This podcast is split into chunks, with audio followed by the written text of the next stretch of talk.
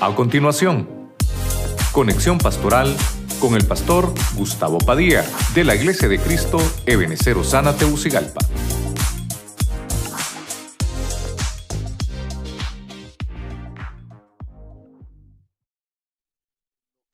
Puedo avanzar aquí, ahí está. Cantares 2.9 en el nombre del Padre, del Hijo y del Espíritu Santo. Mi amado es semejante a una gacela o a un cervatillo. He aquí se detiene detrás de nuestro muro, mirando por las ventanas, atisbando por las celosías. Mira el verso 10. Mi amado habló y me dijo, levántate, amada mía, hermosa mía, y ven. ¿Se recuerda ese canto, verdad? Lo que me interesa es mucho el verso 9, mirando por las ventanas. Ahí está el amado, mirando por las ventanas. Como estamos hoy en un tema familiar y como estamos hablando de nuestro amado, voy a tratar de desarrollar un poquito la ventana de una casa.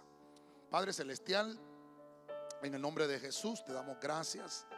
Te pedimos que bendigas tu palabra esta noche a los que están a través de la radio, la televisión y a través de las redes sociales también. Te pedimos que tu palabra nos inunde, nos alumbre para bendición de nuestras vidas y de nuestras familias. Señor, habla al pueblo, habla a mi corazón, utiliza mi lengua y mis pensamientos para que tu palabra sea trasladada con bendición esta noche. Gracias en el nombre de Jesucristo. Amén. Y amén. La iglesia le regala palmas al Señor. Amén.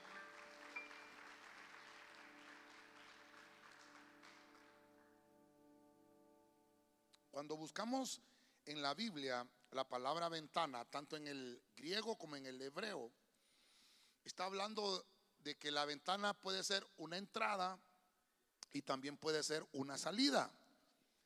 Una ventana es un diseño arquitectónico dentro de una casa. Eh, obviamente lo utilizan para que pueda entrar un poco más de luz a la casa, que entre aire también. Pero fíjense que cuando estuve viendo las ventanas eh, con la óptica, porque hoy nos ponemos los anteojos de la familia, ¿verdad? Entonces hoy todos los versículos es con esa óptica, ¿verdad? Cuando empiezo a buscarlo para aplicarlo a la familia, hay una enseñanza muy interesante. Y como hoy estamos en la escuela para el hogar, ¿verdad, hermanos? Amén. Entonces voy a poner el primer ejemplo que es muy conocido en Génesis 8:6. Entramos ya de lleno, mire, de un solo nos tiramos a la piscina. Génesis 8:6. Dice, y aconteció que al cabo de 40 días, Noé abrió la ventana del arca que él había hecho. Verso 7. Y envió un cuervo que estuvo yendo y viniendo hasta que se secaron las aguas sobre la tierra. Verso 8. Después envió una paloma para ver si las aguas habían disminuido sobre la superficie de la tierra. Bueno, Noé, hermano, es uno de los ejemplos que siempre, casi, casi siempre los leemos, ¿verdad? Para las historias familiares, igual que Abraham, Abraham también, ¿verdad? Pero hoy vamos a tomar a Noé de nuevo, fíjese usted, de nuevo a Noé. ¿Qué podemos aprender de Noé? Como vamos a hablar de las ventanas, vamos a ver esa ventana. Noé hizo una ventana. ¿A dónde hizo esa ventana? En el arca. El arca es el lugar que Dios le había dicho, vas a hacer un arca de madera de gofer para que pueda ser salva tu familia. Entonces el, arca es una señal de salvación. Quiere decir que la ventana que Noé había hecho era para poder saber el tiempo de salvación. Diga conmigo, tiempo de salvación. ¿Quién hizo la ventana? Mire, Noé abrió la ventana del arca que él había hecho. Entonces, vamos a, vamos a empezar aquí a desarrollar el tema. Noé significa reposo. Fíjese usted qué interesante. A Noé le dio el Señor una palabra. Vas a, construirla. Le dio todas las especificaciones. Yo no sé si, pero fíjese que solamente aquí en este capítulo, creo que es la primera vez donde encuentro esa palabra de ventana. Porque antes, hermano, no había ese tipo de, construcciones, sino que eh, la gente vivía en tiendas, ¿verdad? Entonces, eh, eh, no, era, no era muy, como le digo, muy fácil o muy popular ver ventanas, pero en el arca sí había una ventana. Y cuando Noé dice que él abrió esa ventana, la abrió para determinar el tiempo, para saber, para, para poderlo determinar. Entonces quiere decir que si lo trasladamos de manera espiritual, para que nosotros podamos entender la enseñanza de la ventana de una casa, quiere decir que como, como cabezas de hogar, porque aquí la cabeza de hogar es Noé, como cabezas de hogar nosotros tenemos que eh, estar eh, pendiente de los tiempos que están aconteciendo. ¿Cuándo dicen amén? Usted tiene que saber en qué momento puede dejar salir a sus hijos o en qué momento no puede dejar salir a sus hijos. Dígame, los hijos. Vinieron hoy los hijos. Todos vinieron hoy, ¿verdad? Entonces no se enoje cuando su papá le diga, hoy no vas a salir. ¿Y por qué? ¿No viste que la, la ventana que hizo Noé, él fue el que la abrió? ¿Quién es el que da permiso para salir? El papá. No, pero ¿qué vio con mi mamá? Bueno, entonces su mamá. Amén. Amén. Ah, no, pastor, está muy feo ese punto, pastor. Pues es una ventana, es una ventana. Es el que, el que tiene que saber el tiempo de la salvación. Fíjese que, hermano, yo no sé cuántas madres han doblado las rodillas por sus hijos, han estado orando para que ellos se salven. Esa es una ventana. Porque sabe tal vez la madre que su hijo no anda en buenos pasos, incluso su padre. Yo puedo ver acá, hermano, que Noé mandó un cuervo primero. ¿Qué significa el cuervo? ¿El cuervo de qué color es el cuervo, hermano? Ah, no, no, no, no es que somos racistas, pues, pero el negro significa tinieblas. Dejó salir primero un cuervo. Mira, hay que dejar salir las cosas que no funcionan. A mí a veces me dicen, pastor, quiero que vaya a orar por la casa. Dios me dio una casa y vamos a orar. Y yo a veces, hermano, hago actos proféticos y le digo, abre esa puerta. ¿Para qué, pastor? Abre esa puerta y abrimos la puerta y le digo, Señor, que se vaya todo lo malo que haya en esta casa. No importa lo que haya sido aquí, no importa quién haya vivido aquí, pero abrimos esto para que todo lo malo se, se desaparezca. Y se abre la puerta, es un acto profético. Y después le digo, ahora cerremos esa puerta. ¿Y ahora para qué, pastor? Para darle la bienvenida al Espíritu Santo.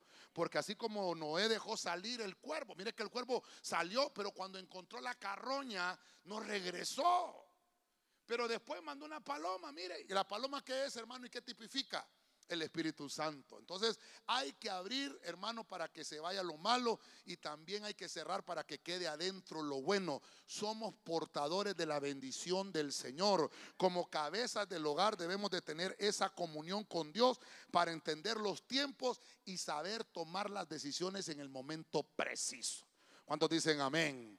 Dele palmas fuerte al Señor entonces, hermano. Dios santo. Dios santo. Si me sellaron bien duro esto, ¿verdad? Entonces, vamos a ver aquí. Le vamos a poner aquí, sacar lo malo, que se vayan, eh, hermano, que se, vayan los opilotes, hermano. Que se vayan los cuervos, ¿verdad? Hay que, hay que sacar las cosas que no funcionan, hermano. Y lo bueno que entre, que todo lo que Dios mande, que sea bueno que lo envíe. Entonces, vamos a dejar a Noé ahí en Josué capítulo 2.15 hay otra ventana. Voy a tratar de ir en orden, de ir en orden hasta llegar al Nuevo Testamento y vamos a ver esas ventanas en la Biblia. En Josué 2.15, siempre en la de las Américas, le dije que solo en las Américas vamos a leer. Entonces ella los hizo descender con una cuerda por la ventana. Diga conmigo, por la ventana. Porque su casa estaba en la muralla de la ciudad y ella vivía en la muralla. ¿De quién estamos hablando ahí? De Raab. Entonces, mire lo interesante. Raab no era buena ficha. Dice la Biblia que era ramera, hermano. Pero mire cómo Dios muestra su misericordia. Raab, si usted lo estudia, va a encontrar que esta mujer hasta es tomada dentro de la genética de, del Mesías. Entonces, esta mujer fue escogida. Mire, tal vez eh, no nos ha pasado a nosotros, o tal vez sí, y no nos hemos dado cuenta. El pueblo de Israel estaba llegando a Jericó. Dios le había dicho a Israel que iban a tomar Jericó. A veces no nos damos cuenta cuando llegan emisarios de Dios a nuestra casa, a nuestra familia. Esta mujer es una mujer ramera, es una mujer pecadora. Quiero que me ponga atención en esto. Ella vivía en la muralla de Jericó, arriba. Ella vivía arriba. Y entonces, estos hombres, tal vez yo no le voy a decir que fue casualidad, sino que estamos en el año del reconocimiento. Amén, hermano. Josué mandó a reconocer la ciudad de Jericó. Utilizó dos espías. A la misma manera que, Moisés, eh, allá, en, creo que fue en números, mandó a reconocer la tierra de Canaán y mandó dos espías, a Josué y a Caleb. ¿Se recuerda usted? Pero en esta ocasión le toca a Josué, le toca a Josué enviar dos espías. Envía dos espías. La Biblia no menciona eh, los nombres. Estuve buscándolos ahí, pero no los menciona. Pero estos hombres llegan, hermano, allí y hablan con Raab. Y mire, mire qué terrible. ¿Por qué la casa de Raab? ¿Por qué la casa de una ramera? Porque Dios lo que quiere es, hermano, sanar las familias. Dígale al que tiene la par, Dios quiere sanar tu familia. Dígale, hermanos, dígale, hermano, ya ganó el Motagua, ¿verdad? Estaba jugando el Motagua hoy. No sabe, dice el hermano. Es que están pensando en el partido, ¿verdad? Dígale otra vez al hermano, Dios quiere sanar tu familia, dígale. Amén. Entonces, esos son los propósitos de Dios. Dios llega donde Raab, hermano, llega, en, mire usted, vamos a poner la figura de estos dos espías como el parto gemelar. ¿Cuántos han recibido a Cristo aquí en su corazón? Cuando nosotros le entregamos nuestra vida a Cristo, ocurre ese parto gemelar. Cristo viene a nuestra vida, limpia nuestro corazón y ese corazón limpio ahora se convierte en una morada del Espíritu Santo. Amén. Pablo lo dice más adelante, o ignoráis que vuestro cuerpo es templo y morada del Espíritu Santo. Entonces ocurre un parto gemelar. Entonces déjeme pensar que estos dos espías es como cuando Cristo entra a la casa junto con el Espíritu Santo que quiere limpiarnos. ¿Por qué, pastor? Porque después estos hombres le dicen, mira, si nos ayudas, si nos escondes, vamos a darte una señal para que tu casa no sea destruida cuando tomemos Jericó. Y entonces le dijeron, ¿sabes qué? Si nos ayudas. Entonces la mujer le dijo, está bien, los voy a ayudar. ¿Por dónde les ayudó? Por la ventana. Lo sacó por la ventana. Y dice que en esa ventana le dijeron, ¿sabes qué? Vas a poner una señal. Diga conmigo, señal y vas a poner un cinto escarlata, un cinto rojo. Y eso va a ser una señal de que esta casa tiene salvación. Entonces la casa de Raab, hermano, era intocable. Había una señal ahí, porque los israelitas, hermanos, ya habían puesto también una señal en la casa de ellos cuando salieron de Egipto. ¿Se recuerda usted? Que el ángel de la muerte dice que iba a pasar por todas las casas y la casa que no tuviera sangre en los postes, en los dinteles, allí entraba, hermano, ese, ese, ese eh, ¿cómo se llama? Ese espíritu, fíjese, entraba y mataba al primogénito. Mire qué terrible. Y entraba, hermano, y, y dice la Biblia que lo que había muerte en la familia. Entonces hicieron lo mismo con Raab. Déjeme pensar. Le pusieron esa misma marca a la manera de ellos allá en, Egipto. Que tenía que haber una marca roja. La, sangre de Cristo es esa señal redentora. Esa señal que Él quiere sanar, que quiere salvar nuestra casa y nuestra familia. Esa, esa promesa de salvar la casa y de salvar la familia sigue también firme en estos tiempos. Crea la palabra de Dios y no va a tardar el Señor en cumplirla. Porque el Señor dijo, cree en el Señor Jesucristo y será salvo. Será salvo.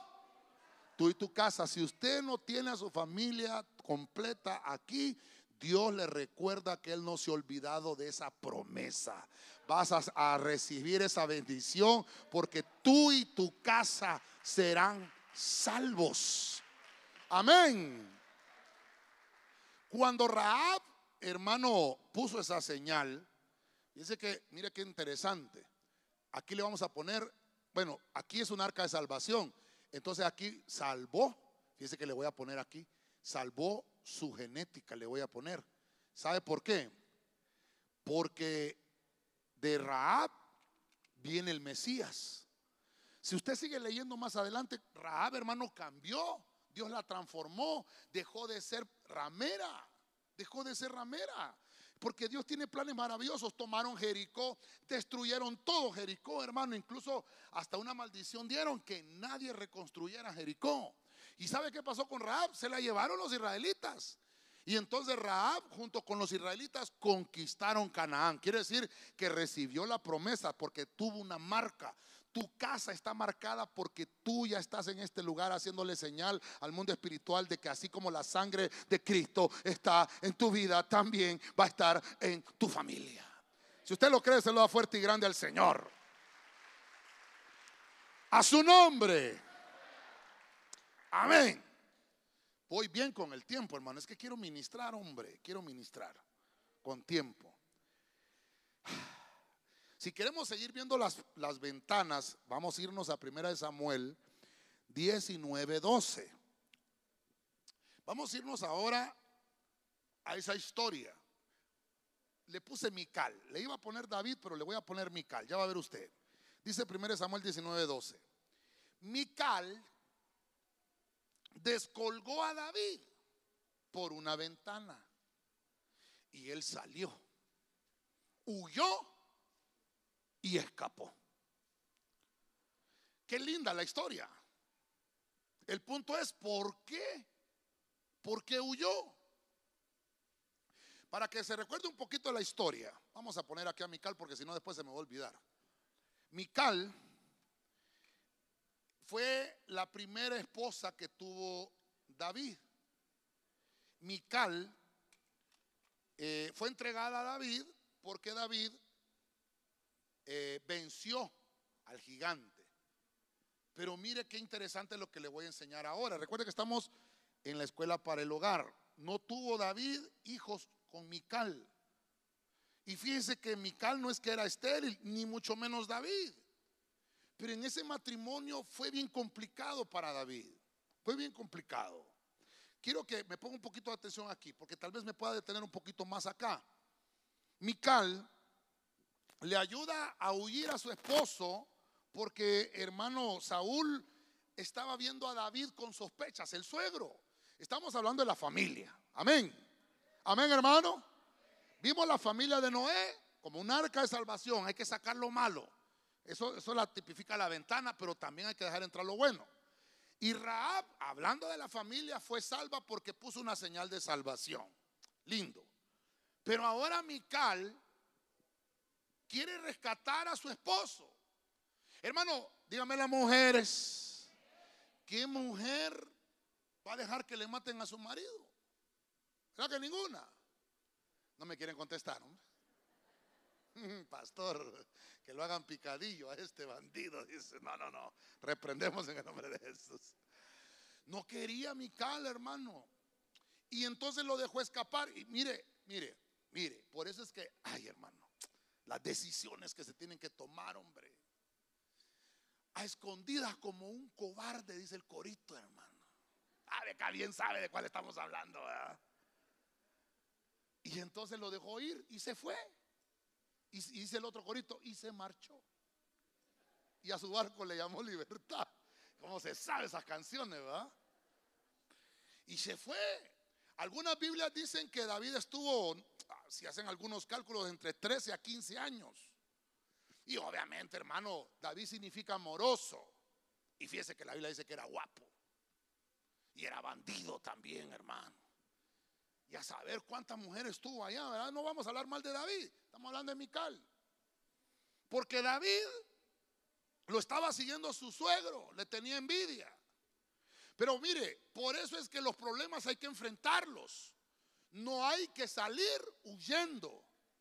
Ya dijimos que una ventana tipifica dejar salir lo malo, pero hay que dejar entrar lo bueno. Entonces, las ventanas, a veces, a veces queremos utilizar la ventana para librarnos de los problemas y no, y no enfrentarlos. Entonces, aquí le voy a poner, mire, le voy a poner esto, enfrentar.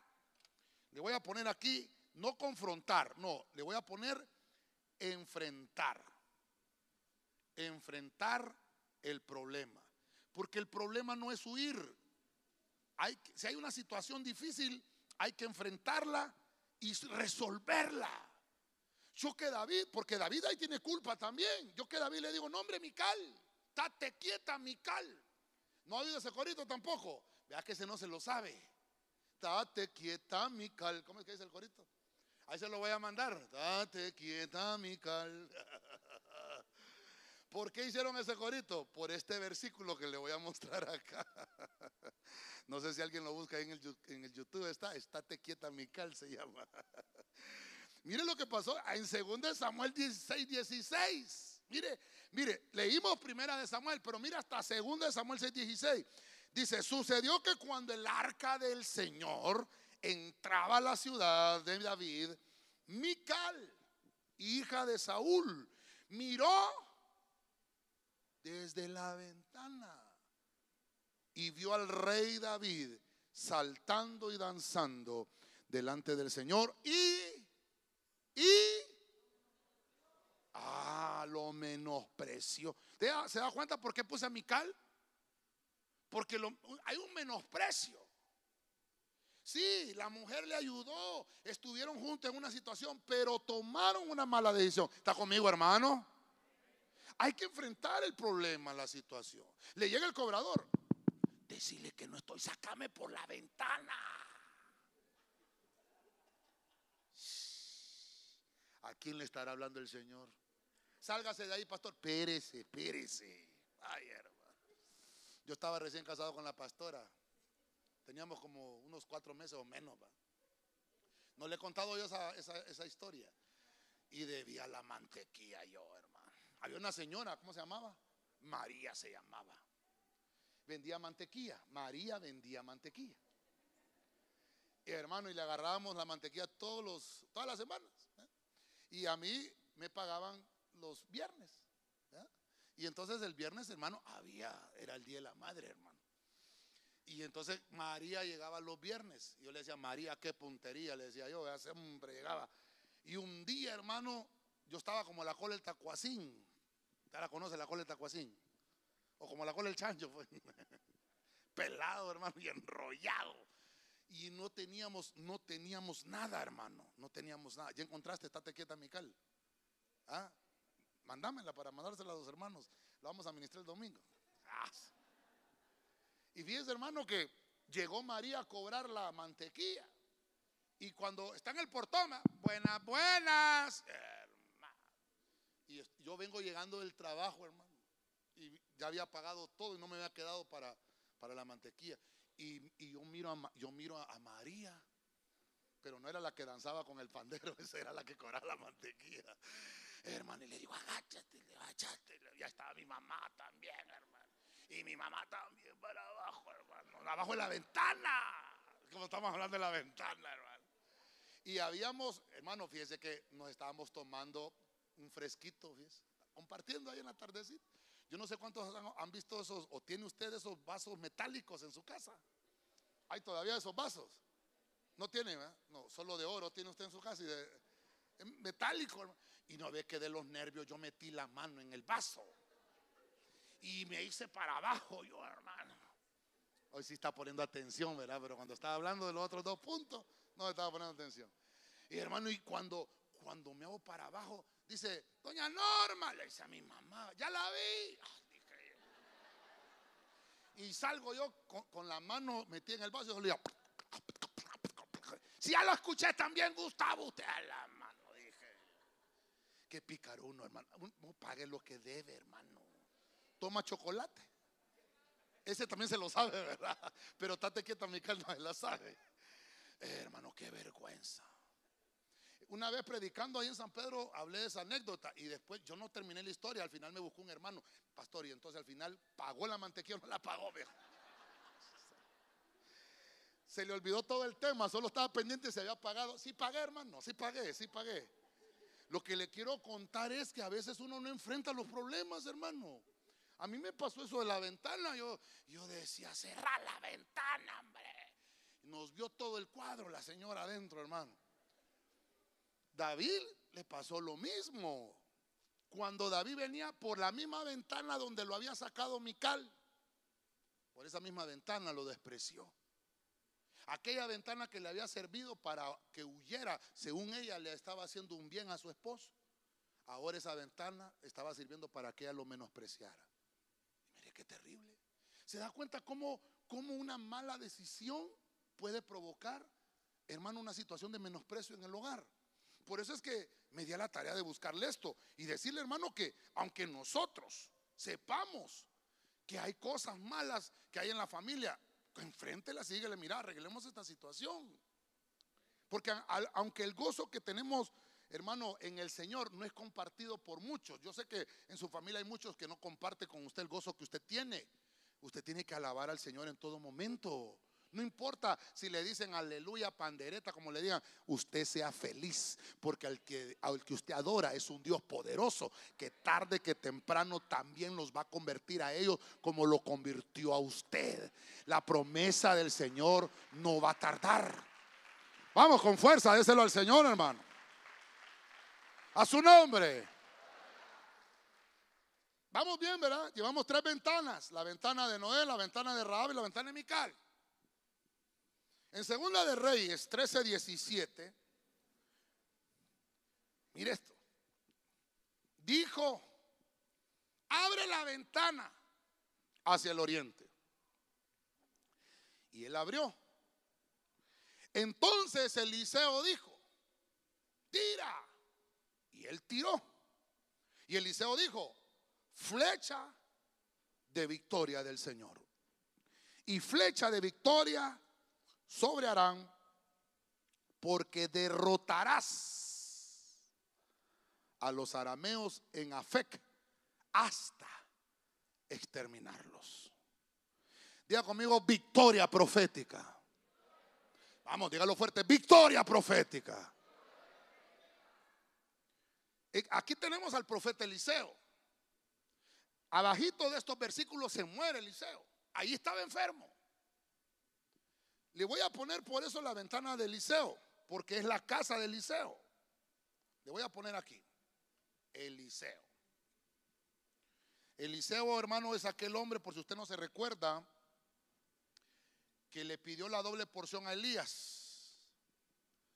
Y entonces el que continuó con el ministerio de Elías fue Eliseo. Entonces, mire qué interesante. Había una doble unción sobre Eliseo.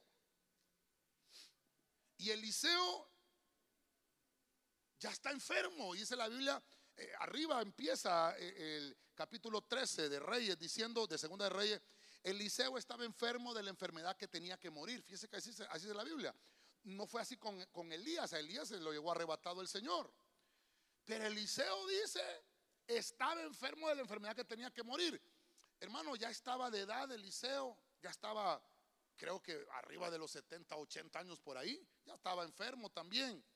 Y el Señor no lo sanó, aunque Dios lo usó muchas veces, el doble de milagros que Elías hizo. Pero mire qué interesante, incluso, incluso ya viejo, Eliseo, tenía un legado interesante con Israel y la gente lo respetaba. Y lo fue a buscar el rey Joás. Lo fue a buscar el rey Joás. Porque el rey Joás estaba con miedo. habían enemigos, los, los de Aram, los arameos, los andaban buscando. Y, se iban a enfrentar. Y entonces Joás fue a buscar al profeta, al ministro. Fue, fue a buscar eh, la palabra del Señor, Joás. Algunas versiones dicen Jehoás, pero la mayoría de ellas usan el nombre de Joás, el rey Joás. Y entonces cuando lo fue a buscar, quiere decir que él entendió que tenía que recibir una palabra. Usted hoy está recibiendo una palabra para su familia y para su casa. Porque Dios dice, vas a tener victoria en todo lo que hagas y emprendas. Entonces le dice a Joás, ¿qué es lo que traes? Traigo el arco y traigo la flecha. Abre la ventana de la casa del Eliseo. Abre la ventana. Tira esa flecha. Hubiera querido traer una flecha, A ver a quién se la pongo con una manzana ahí, y salió la flecha, hermano. Y entonces le dice el profeta, flecha de victoria del Señor. Porque el hombre obedeció, hizo un acto profético. Mire qué interesante. Pero si usted sigue leyendo más abajo, dice que le dijo, toma las flechas. Y ahora ya Dios declaró victoria sobre tu familia. Pero ahora vas a tomar esas flechas y vas a golpear. Mire, mire, lo, mire lo interesante de esa enseñanza. Perdóneme, hermano, pero yo me gozo, yo, mire, yo me gozaba con el tema porque cuántas cosas, cuántas ventanas hay en las familias, hombre, y a veces no las sabemos utilizar. Hay gente que utiliza la ventana pues, para chambrear, hermano. Míralo, míralo, ve. Ya cambió de novio. Día conmigo no vinieron, pastor. Esas, esas personas son los mejores reporteros, hermano, que pueden haber. Y hermano, yo no sé si a usted le ha pasado. Fíjese que me puedo ministrar con usted yo, hermano. Yo me salí del chat de la colonia, ¿ves, hermano? Qué mujeres más chambosas las que hay hermano. Fíjese que un día, un día en el chat, solo la pastora se quedó, ella siempre me sigue contando los chambres, pues, ¿verdad? un día, hermano, andaba mi hijo, ¿verdad? En el carro, hermano, ahí en la colonia, hermano. Y empiezan a caer aquel montón de mensajes en el chat. Ahí anda un hombre afuera en un carro negro. Ha de ser narcotraficante. Y era mi hijo, hermano, que andaba en el carro. Yo le contesté, vieja chambrosa, no ve que es mi hijo. Hermano, qué terrible el chambre, hermano. Eliminamos el chambre en el nombre de Jesucristo. Me salí del chat, fíjese, hermano. Ahora ya no me quieren meter, a saber por qué. Se enojó el pastor, dijo uno ahí, sáqueme pues, no me vuelva a dejar entrar. Pero es que hermano, qué terrible cuando no nos informamos en realidad de las cosas que suceden. Tenemos que saber utilizar las ventanas. Mire la ventana profética de Eliseo. Cuando, cuando ese acto profético lo hizo Joás, le dijo, le dijo Eliseo, ya tienes la palabra profética. Dile al que tiene la par, ya tienes la palabra profética de victoria. Ya la tienes. Amén. Vamos a ver, buscame, Catherine, el versículo de abajo, estamos en el 13-17, creo que en el 19, buscámelo. Le dice, golpea el piso con las mismas flechas. Ya tiene la palabra de victoria. Y entonces Joás golpeó uno, dos, tres. No le dijo cuántas veces Eliseo. Le dijo, tú ya tienes la palabra de victoria en tu casa. Y entonces le dice Eliseo, ¿por qué te paraste de golpear en el piso? No, me cansé. Sabías, le dijo. Ya Dios te ha dado la, palabra de victoria. Mire la palabra, mire la palabra, perdónenme, mire, mire la palabra, mire la palabra. Flecha de victoria sobre Aram. Porque le está hablando de una palabra futura. El, el pretérito perfecto, ¿verdad? ¿Se recuerda usted en la escuela que le enseñaron eso? ¿O no se acuerda? Aquí estamos en la escuela para el hogar, se lo voy a recordar. El pretérito perfecto derrotará, se está hablando de tiempo futuro, que usted lo va a hacer más adelante. Amén, hermano. Vas a derrotarlos hasta exterminarlos. Ayúdeme a ministrar desde ahorita, dígale al de la par, vas a exterminarlos hasta derrotarlos. Esa es la palabra que tenemos. Victoria en nuestra familia, hasta que queden exterminados nuestros enemigos. Amén. Vamos, déselo fuerte al Señor. ¿Lo encontraste? Vamos a ver. ¿Qué versículo es? Eh, el 19, dos versículos abajo. El 18 dice. Vamos a ver. Entonces añadió, toma las flechas y él las tomó y dijo al rey de Israel, golpea la tierra y él la golpeó tres veces y se detuvo. Y el hombre de Dios se enojó con él y le dijo, deberías haber golpeado cinco o seis veces entonces hubieras herido a Aram hasta exterminarlo. Pero ahora herirás a Aram solo tres veces. ¿Se da cuenta? Uh, hermano, mire, esta es una enseñanza para nuestra casa. Dios ya nos dio la victoria. Y Dios dijo, lo vas a exterminar. Pero, pero ¿por qué no insistimos? ¿Sabe que esto no está hablando ahí? Constancia. Constancia. No es que Dios ya me dijo que me da la victoria y ya, la tengo. Amén. Sí, pero falta hay que cerrar el saco. Amén. Si usted deja abierto el saco, cualquiera le va a robar lo que tiene adentro. Entonces la victoria profética nos habla que Eliseo le dijo, ¿sabes qué? Como solo tres veces le diste, no lo vas a exterminar como ya tenías la palabra, sino que los vas a golpear tres veces, pero los vas a derrotar, pero no los vas a exterminar. Yo quiero que mis enemigos sean derrotados y que sean exterminados. Vaya, no, levante la mano, solo tal vez el dedo chiquito, el dedo gordo, el pie. ¿Cuántos tienen cucarachas en la casa? ¿Usted quiere derrotar las cucarachas? Y al ratito vuelven a salir. Y, y peor si son voladoras, hermano. Ay, le hizo uno una vez, hermano, un servidor. Le digo yo, ¿quién fue? ¿Qué hermana fue? No fui yo, pastor, no, como que. ¿Qué te pasa, muchacha? Vamos a imponer piel, le digo yo. Hermano, cuando hay una plaga en la casa, no solamente es de derrotarla, hay que terminarla. Ay, Señor, vamos a poner aquí, mire, exterminarle, vamos a poner. Hay que llamar a Terminator, hermano. Entonces vamos a poner aquí, exterminar. Mire, exterminar al enemigo. ¿Sabe que lo mismo hizo David cuando, cuando derrotó a Goliat? Dice que David, hermano, agarró la onda y le dejó ir la piedra y le pegó la piedra en la frente a Goliat y Goliat, ¡pum!, cayó, pero no estaba muerto. Corrió David y con la misma espada de Goliat le cortó la cabeza, lo exterminó. A veces derrotamos a los enemigos, pero no los exterminamos. Lo mismo le pasó a Joás. Había golpeado solamente tres veces y le dijo, le dijo Eliseo, pero es que esa, esa, ese acto profético lo hiciste incompleto, te faltó completar el ciclo profético. Dios, hermano, te está diciendo que en tu boca hay palabra de Dios, con esa palabra tienes el poder para poder influenciar en el mundo espiritual. La confesión de la palabra del Señor en tu boca se convierte en una palabra viva y en una palabra eficaz. Déselo con fuerza al Rey de la Gloria. A su nombre. Vamos, déselo fuerte al Señor. A su nombre. Cumple el ciclo profético. Dios ya te dio la victoria. Extermina a los enemigos. Voy a avanzar un poquito. Proverbios 7:4. Vamos a entrar ahí a algo que Salomón nos ilumina con la sabiduría. Mire lo que dice aquí. Di a la sabiduría. Tú eres mi hermana y llama a la inteligencia tu mejor amiga. Verso 5. Para que te guarden de la mujer extraña y de la desconocida de lisonja, perdón, que lisonjea con sus palabras. Verso 6. Porque desde la ventana, oiga esto, porque desde la ventana de mi casa miraba por la celosía.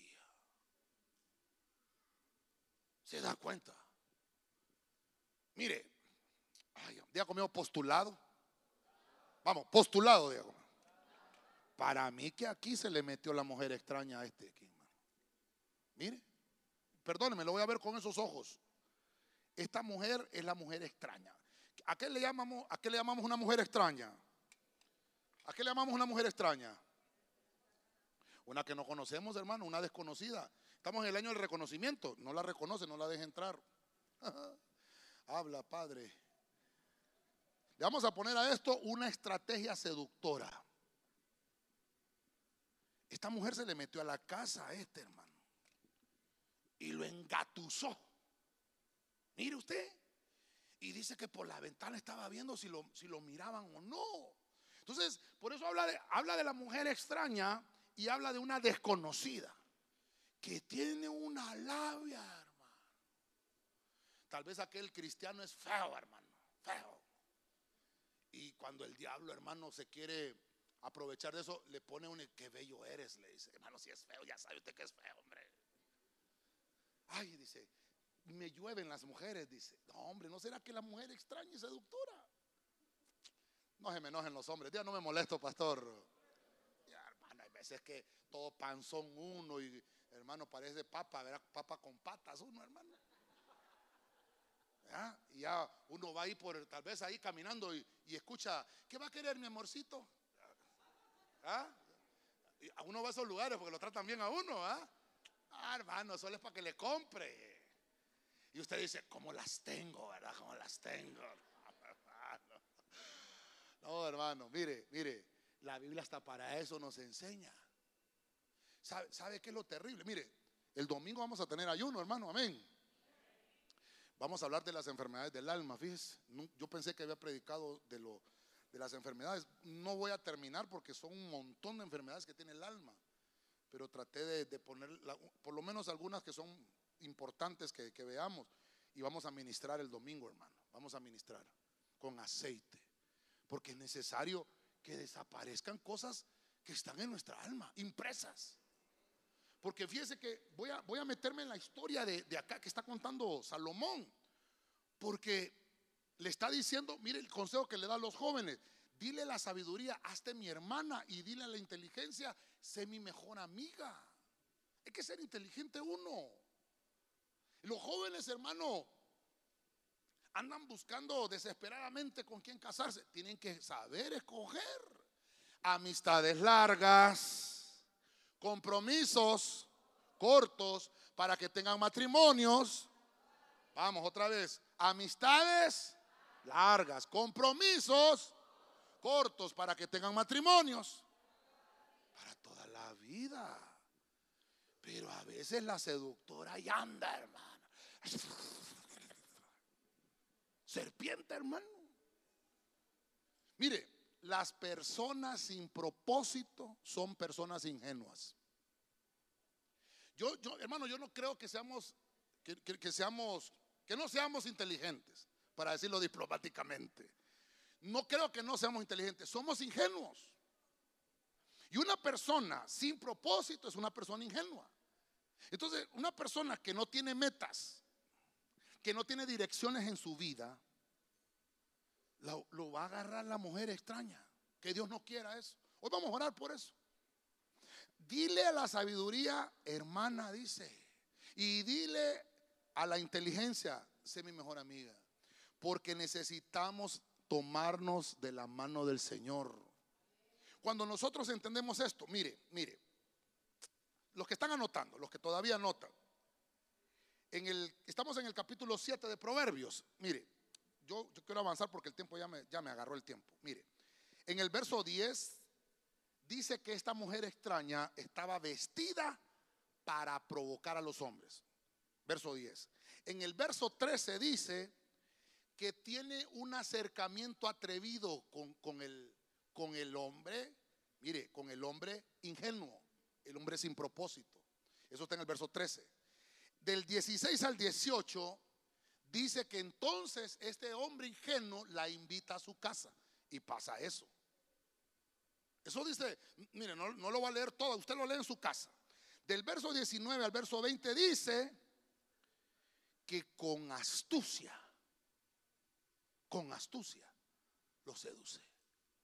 Ya le he explicado yo que la astucia es utilizada por las tinieblas. La astucia es la serpiente. Nosotros somos inteligentes y sabios, pero astutos no, porque astutos es un- una característica que le da a la serpiente. Nosotros tenemos que ser sabios e inteligentes. Amén, hermano. En el verso 21, mire, en el verso 21 lo persuade. Y el verso 23 lo atrapó. Mire cómo fue. Primero se viste provocativamente. Segundo, se acerca atrevidamente. Tres, lo invita a su casa. Cuatro, con astucia lo seduce. Luego lo persuade. Y por último lo atrapa. Hermano, el enemigo va poco a poco. Poco a poco. Poco a poco. Poco a poco. Le dice, venite al oscurito. Que te voy a enseñar un corito. Calladita, eh, calladita. Terrible, ¿verdad? Ya cuando menos acuerda le dice, ¿qué ojos tan grandes tienes? Son para verte mejor, le dice. ¿Qué boca tan grande tienes? Le dice. Es para hablarte mejor. De repente, ¡guau! se la trabó y se la comió, hermano. Era el lobo y no se dio cuenta. Por eso, mire, hermano, perdóneme, perdóneme. Tenemos que, mire, no solamente para los que somos padres de, de familia, sino para los jóvenes también. Porque esto nos puede pasar en cualquier lado, en el trabajo, hermano. Qué silencio en la iglesia de Cristo, hermano. Debemos combatir la tentación. Hermano, ¿sabe usted que allá afuera, allá afuera hay muchas trampas? Mire, voy a avanzar porque me ayudan con un piano, por favor, porque tengo que ministrar. Le vamos a poner aquí combatir. Porque la tentación es para combatirla. A Cristo lo tentaron. Pero ¿cómo venció el Señor la tentación? Escrito está. Si le si, si, llamen los jóvenes. Si se le acerca a una mujer extraña y a las mujeres un hombre extraño. Si se le acerca a un extraño, un desconocido, póngale la Biblia. Póngale la Biblia. Porque entonces, mire, la ventana de la seducción. Hermano, el enemigo sabe qué valor tienes, eres valioso. Y el enemigo eso lo sabe. El enemigo ya está condenado y sabe que va al lago de fuego. Nosotros fuimos comprados con la sangre de Cristo y dice la Biblia que el Señor pagó el precio de la segunda muerte. Nosotros no vamos a morir dos veces. Es necesario que el hombre muera una sola vez y después el juicio, pero no vamos a volver a morir porque vamos a estar con el Señor para siempre. Pero la segunda muerte está reservada para el diablo y todos sus secuaces que el Señor nos reprende en el nombre de Cristo. Y es sabe el precio que tú tienes y quiere llevarte con él. Pero si tú vences y combates esa tentación, vas a librarte tú y vas a librar a tu familia. Dele palmas fuerte al Señor, hermano. A su nombre. El del piano que se me hizo. Ahí está. Pensé que lo había seducido la mujer. No, no. Hechos 29. Voy, voy finalizando. Mire lo que dice Hechos 29. Y estaba sentado en la ventana un joven. Dígame los jóvenes. Llamado Eutico. Y como Pablo continuaba hablando, no terminaba el pastor de predicar. Eutico fue cayendo. ¿A dónde se cayó? Primero se cayó en un sueño, hermano. En un profundo sueño. Hasta que vencido por el sueño, otro diría en los brazos de Morfeo, cayó desde el tercer piso y lo levantaron Recuerden que estamos hablando de la ventana de una casa y vuelvo a repetirle, creo que se lo prediqué alguna, en, un tema no me recuerdo, se lo acabo de predicar. Por eso en las iglesias ya no ponemos ventanas, hermano. Por los euticos, hermano. Para que no se duerman. Hombre. Entonces aquí está Eutico. ¿Sabe qué dice la Biblia? Que era un joven. Algunos dicen, le, le puse a esto sueño eclesial porque estamos hablando de la casa. Ahora aquí es la casa de Dios. Esta es la casa de Dios, hermano. Hasta lo cantamos, ¿verdad? Ven conmigo a la casa de Dios. Celebraremos juntos su amor. Hermano, pero ¿por qué estaba dormido Eutico? Si estaba predicando el apóstol Pablo. ¿Por qué se durmió? Porque dice que cayó en un profundo sueño. Porque estaba sentado en una ventana. Y el aire. Algunos, algunos eh, historiadores dicen que obviamente nosotros tenemos energía eléctrica y todo. En aquellos entonces no había. Entonces lo que hacían es que ponían eh, como candiles alrededor del, de, del- de los aposentos donde ellos estaban. Y entonces eso provocaba un humo. Y ese humo adormecía a la gente. Eso dicen algunos. Más que Eutico dicen que estaba entre 12 a 16 años. Por ahí. Estaba inmaduro. Estaba inmaduro. Yo no digo que no había avivamiento ahí en esa iglesia. Se había. Se había. Mire, ahorita es una gran bulla, ¿verdad? ¿Cómo es que se llama esa, la iglesia esa que está en avivamiento ahorita? As- Asbury. Y la gente dice que es avivamiento. Yo, perdóneme, qué lindo. Para, no, no quiero que me malinterprete, solo quiero poner el equilibrio ahí. Para mí avivamiento no es lindo porque se está adorando al Señor. Pero a nosotros nos han, nos han enseñado que, no hay avivamiento que perdure si no hay palabra revelada. No hay, si no hay palabra revelada, los avivamientos no van a fluir, no van a, no van a, no van a estar siempre. Ahorita lo que hay es un despertar, yo lo veo así, y qué lindo que es un despertar. Pero tiene que haber palabra. No solo llegar a adorar, no solo llegar a cantar, no solo es cantar. La Biblia dice que hay que enseñar. Mire, mire lo que estaban haciendo ahí. ¿Qué estaba haciendo Pablo? Cantando. ¿Qué estaba haciendo Pablo? Estaba predicando. Y dice que se extendió, dice, su predicación. Incluso cuando Eutico se cayó de la ventana, se murió, obviamente. Y dice que bajó Pablo y oró por él y lo resucitó. Y entonces Pablo dijo, bueno, aquí se rompió una taza. Cada quien para su casa. ¿Qué dijo Pablo? Hombre, sigamos predicando. Y dice que continuó hasta el amanecer. No hay avivamiento que perdure si no hay palabra revelada. No, no solo cantar. No solo cantar. Y tenemos que aprender a hacerlo. Aprender a presentarnos delante del Señor para que no caigamos en el sueño eclesial. Hermano, mire, ayer hablaba con algunos hermanos y les decía yo, hay una profecía para Honduras. Creo que en los noventas, en esos años, se profetizó para Honduras un avivamiento, hermano. ¿Y sabe dónde va a empezar el avivamiento para Honduras? En Tegucigalpa. ¿Usted quiere ser partícipe? ¿O solo quiere ser espectador? Porque, hermano, en esa, en esa universidad hay un montón de gente que anda, pero así ve. Por las ventanas, va. Sí, pero lo que anda es, siendo expectante, pero no participante. Yo quiero ser. ¿Ah? ¿Por qué se durmió Eutico? Porque era expectante. Entonces, participante le voy a poner aquí. No sé si me va a caber. Participante. Mire, no expectante. Mire, hay un momento que hay un momento donde uno tiene que ser expectante, pero de repente usted se tiene que convertir en un participante. Tiene que integrarse al cuerpo de Cristo. Cuando usted esté integrado en el cuerpo de Cristo, no habrá sueño eclesial y lo que va a haber es crecimiento y desarrollo en el espíritu, porque dice la Biblia que el Señor es la vid y nosotros somos los pámpanos. Entonces dile que tiene la para ahí, despiértate, no te duermas. Por si estaba dormido. Las cosas que suceden a nuestro alrededor anuncian que nuestro Señor viene pronto por su iglesia. Si usted lo cree, le da palmas fuerte al Rey de la Gloria. A su nombre. Termino, termino. Segunda de Corintios 11:33. Mire Pablo. Pero me bajaron en un cesto por una ventana en la muralla y así escapé de sus manos. Finalizo ahí.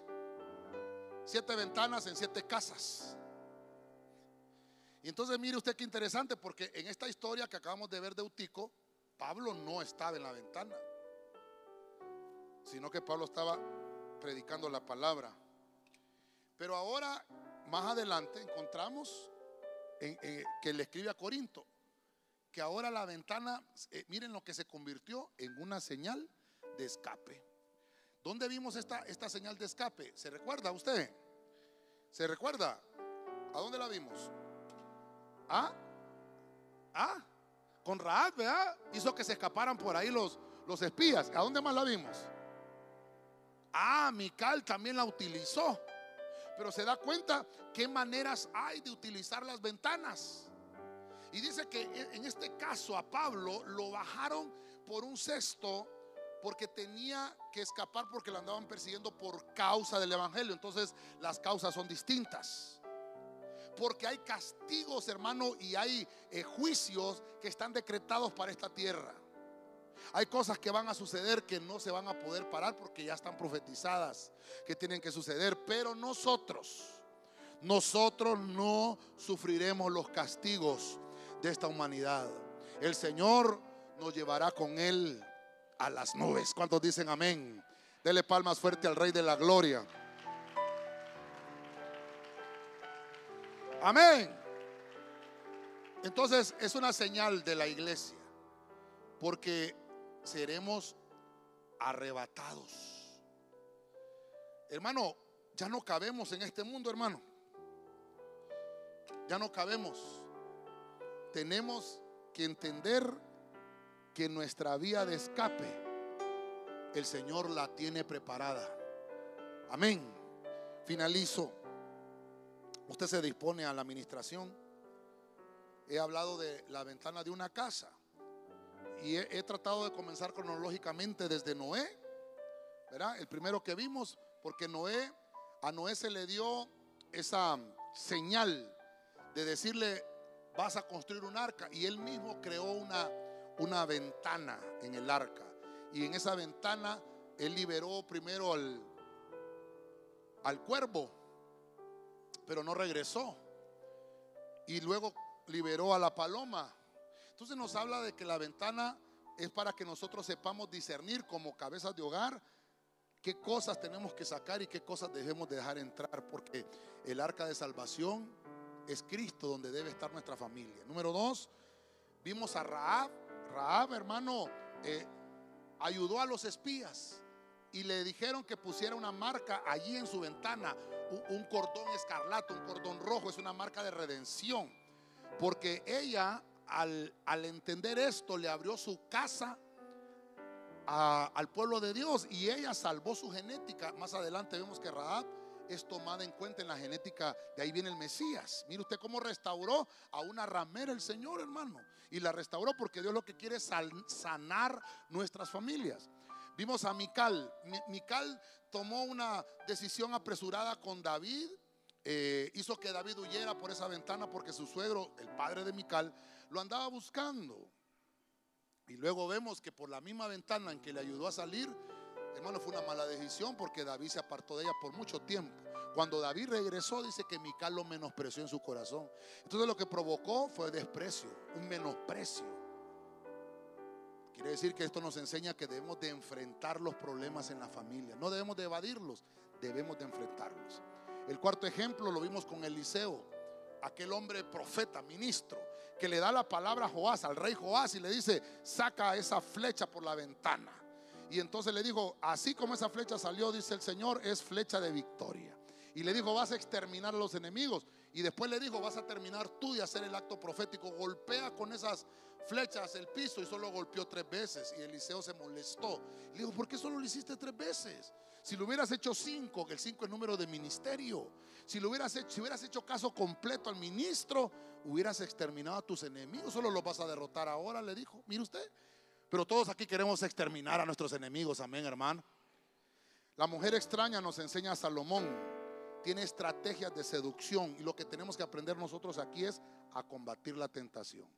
Vimos a- a Pablo enseñándonos acerca de Eutico, que el sueño eclesial lo venció. Mire qué terrible, hermano. Cuando no somos participantes del culto, cuando solo somos expectantes, necesitamos aprender a ser participantes, porque si no, el sueño eclesial nos puede dañar. Y por último, el mismo Pablo dice, me tuvieron que sacar por una ventana porque tuve que huir por causa de predicar la palabra. A lo Pablo nosotros vamos a ser arrebatados de esta tierra para ser llevados a nuestra patria celestial. ¿Cuántos dicen amén? Te le da palmas fuerte al Rey de la Gloria.